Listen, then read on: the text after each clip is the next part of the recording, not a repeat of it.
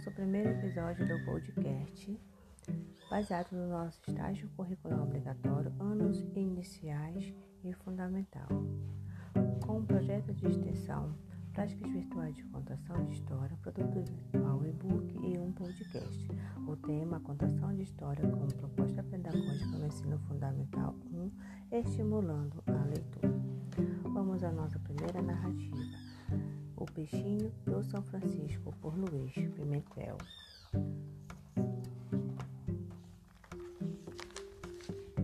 Este é o fundo das águas, é o fundo bem fundo, é o fundo mais fundo do rio São Francisco. Aqui mora o peixinho de rabo branquinho, de dentes branquinhos, de olhar aresco. Ele dá cambalhota no fundo do rio, ele vive pelado, mas não morre de frio. E nas noites mais belas, quando faz lua cheia, o peixinho deixa o rio e mergulha na areia. Depois volta correndo para o fundo do fundo, onde foge das redes e do dono do mundo. Reunindo a família, pai, mãe e irmãos, ele conta histórias de assombração. Conta casos de gente, de aventura e de terror, e até conta as mentiras ouviu do pescador. É muito valente, enfrenta durezas, até anda de skate sob as correntezas. Não teme perigos, nem cara de mal, encara as piranhas de igual para igual. E joga frescobol com os seus amiguinhos, joga futebol e faz gol de peixinho. Não tem desafetos, inimigos diz que a vida é por todos e sendo todos por um. Defende a organização para viver com menos risco, dirige a Associação de Amigos do São Francisco. Faz discurso exaltado, xinga os pescadores em defesa do rio e de seus moradores.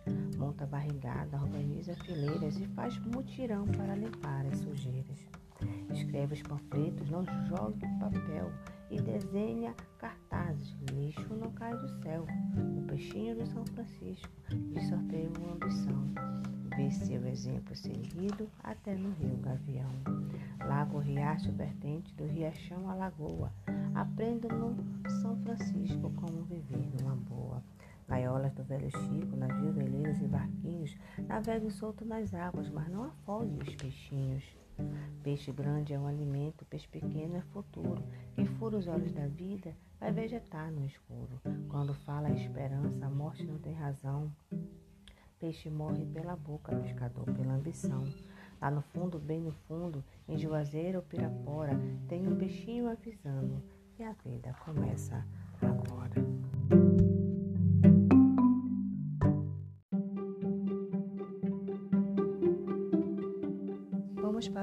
segundo episódio sobre contações de história. A Cores dos Pássaros, por Lúcia Iratsuka. Certa manhã, Dona Coruja teve uma ideia. Ela juntou tintas azul, amarelo, vermelho e anunciou que ali fingiria de tudo: tecido de seda, algodão, vinho e peças de roupas também.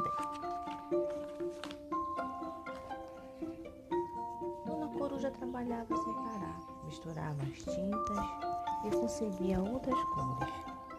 Com tanta cor à sua volta, ela quis fingir as próprias penas. Um canário ia passando e se encantou. Dona Coruja, você está linda. Poderia tingir minhas penas também? Perguntou o canarinho, sobrevoando os potes de tinta. Contente, Dona Coruja caprichou na cor do sol da manhã. E o canarinho amarelo foi exibir sua cor. Parecia um pedacinho de sol voando de lá para cá. De cá para lá, a cor do canário chamou a atenção dos outros pássaros.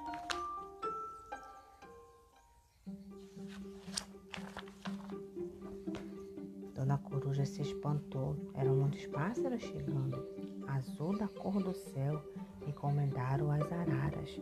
Azul da cor da noite, desejaram as andorinhas. Verde capim primavera, pediu os periquitos.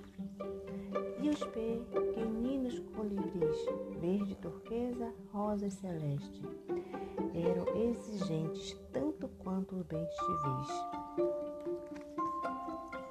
Ah, os bem-te-vis, castanho, quase preto, e um peito amarelo bem caprichado.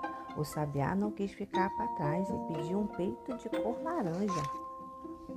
Os tangarais ganharam um chapéu vermelho. O cardeal quis um igual e ficou com a cabeça toda acesa. Outras aves também se aproximavam. Ao cair da tarde chegaram os melros. Queremos preto, mas os bicos em laranja. Vamos ficar lindos do impoente. E saíram a cantarolar, enfeitando o entardecer. Exausta, Dona Coruja já ia encerrar o expediente quando ouviu uma voz nada simpática. Eu também quero uma cor. Era o corvo, atrasado e esbaforido. Só amanhã, avisou Dona Coruja. Mas eu quero hoje, você atendeu a todos. Impaciente, o freguês olhou para os potes, tantas cores, qual escolher? Ah, eu quero ser o mais colorido dos pássaros. Misture todas as cores. Dona Coruja, sem forças para comentar, despejou num enorme pote vermelho, verde, azul, amarelo, laranja, roxo e várias outras cores.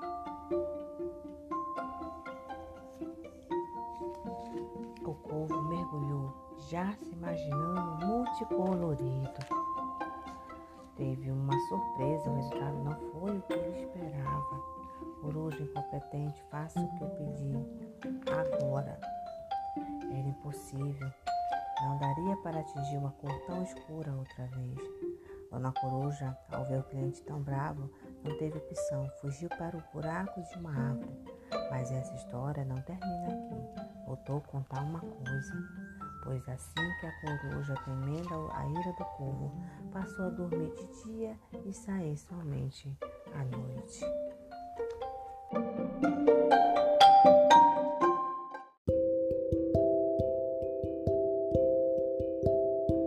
Vamos ao nosso terceiro episódio sobre contação de história.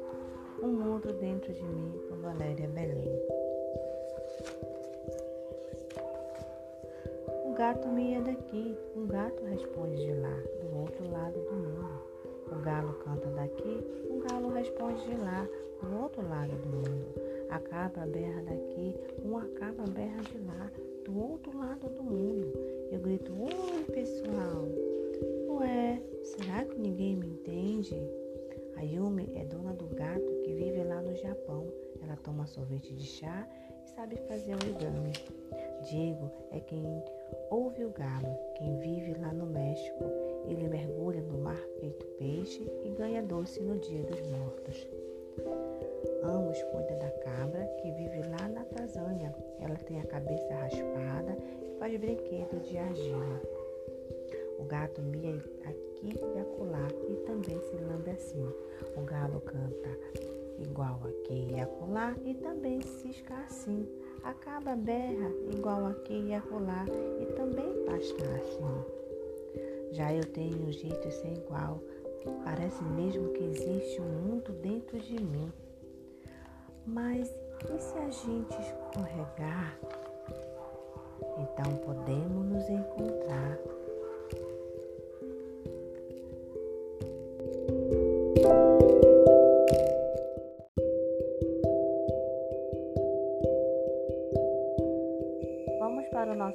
Segmento de contação de história. Bolota, uma certa jabuticaba muito esperta, Puiraí Gaurão. Bolota, uma certa jabuticaba muito esperta, vivia pendurada na parte mais alta do tronco da jabuticabeira, sempre regalando seus olhinhos para tudo o que se passava no quintal. Por isso ela sabia que mal o sol começava a esquentar, Dona Zezé aparecia pronta para ir trabalhar. Bolota se sacudia todo, se esticava para poder ver melhor e cantava de alegria. Lá vai Dona Zezé, que bonita ela é. A pele negra, muitas tranças no cabelo, o sorriso feito mel e tinha certeza de que era naqueles olhos vivos que morava toda a beleza. Ah, os olhos de Dona Zezé faziam bolota inchar de orgulho. E sabem por quê? Porque todos diziam que eles pareciam duas jabuticabas. Ao ouvir isso, Bolota ficava muito, muito vaidosa. Seria assim tão bonita? Perguntava e fechava os olhos de tanta felicidade. À tarde, quando Dona Zezé vinha para o quintal, Bolota ficava admirando a sua beleza. Só uma coisa ela não entendia: por que Dona Zezé tinha uma barriga tão grande? Teria dentro dela? Um dia, não conseguindo conter a curiosidade, perguntou ao senhor Bentivi: O senhor que tudo vê, que tudo sabe explicar, poderia me dizer por que Dona Zezé tem a barriga tão grande que quase esconde o seu pé? O que era um sábio, depois de ajeitar os óculos em cima do bico e torcer duas vezes para limpar a garganta, explicou: Ah, menina, é que ela vai ter um filho dentro da barriga de Dona Zezé. Tem uma semente, só que é uma semente de gente. Assim como dentro da sua barriga tem um caroço que é semente de jabuticaba. E assim a vida não se acaba. Um dia, quando tudo estiver pronto, elas nascerão. E cada vez que essa tarefa é cumprida, acontece o milagre da vida. Bolota não entendeu muito bem, mas deixou para lá, deixou os olhos e pensou: semente, semente, milagre, milagre. E como estava cansada, terminou dormindo, mas de repente Bolota acordou com um vento muito forte que sacudia toda a jabuticabeira. Bolota ficou apavorada. Tentava se segurar e não conseguia. Começou então a gritar com toda a força: Socorro, socorro! Arrancada da árvore, ela foi girando, girando no vento até cair com toda a força no chão. Estava tudo escuro, a terra dura e seca. Meu Deus, que medo, meu Deus, que frio, pensava Bolota. O vento continuava cada vez mais forte e a chuva começou a cair, plic, plic. Primeiras gotas grossas, depois uma verdadeira tempestade. Bolota foi arrastada pela força da água e rolou, rolou, até que caiu num buraco com o corpinho todo dolorido e tremendo de frio. Fez um grande esforço e puxou sobre si um punhado de terra. Ai, com o calorzinho que a terra lhe dava, adormeceu. O vento gemia, plique, plique, e a chuva caía e Bolota, cobertinha pela terra, dormia, dormia. E o tempo passou, passou. Um dia Bolota acordou sentindo uma quenturinha diferente. Era um raio do sol que lhe dizia, brincando: Ei, preguiçosa, acorda que eu cheguei. Comigo veio a primavera e com elas vieram as flores azuis, brancas e amarelas. E você também mudou. Já não é mais aquela frutinha que fiz amadurecer. Experimente para ver Bolota se espreguiçou, abriu-se uma folhinha, mais uma e mais outra no talinho verde que agora saía da sua barriga. Ela não entendeu até ouvir aquele velho conhecido grito. Bem te vi, bem te vi. Parabéns, Bolota. Você agora é uma plantinha, mas vai crescer mais ainda até ficar como sua mãe, uma árvore forte e linda. Lembra-se do que eu te falei. Sim, disse Bolota, eu me lembro muito bem. Agora sei que serei uma linda jabuticabeira cheia de galhos e folhas e terei muitas flores e frutos. Como estou feliz, muito, muito contente. Mas o que é isso? Bolota tomou um susto. Um som estranho se espalhava pelo quintal. Nhen, nhen, nhen. Bolota se esticou toda para olhar. E, meu Deus, Dona Zezé tinha no colo a sua frutinha, sua semente também tinha nascido. Uma menina linda, linda. Era igualzinha à mãe. Tinha um cabelinho preto, sorriso doce, a pele negra, os olhos. Ah, os olhos eram lindos. Muito lindos e com certeza iguais a jabuticabas que dentro de pouco tempo vão estar penduradas, espalhadas ao tronco que Bolota fará crescer no quintal. E se você, criança, prestar atenção, vai ouvir o bem sempre voando e cantando por aí. Eu que tudo vejo e tudo sei explicar, reafirmo a verdade que, nua e crua, seja de fruta, de bicho, de gente, é através da semente que a vida continua.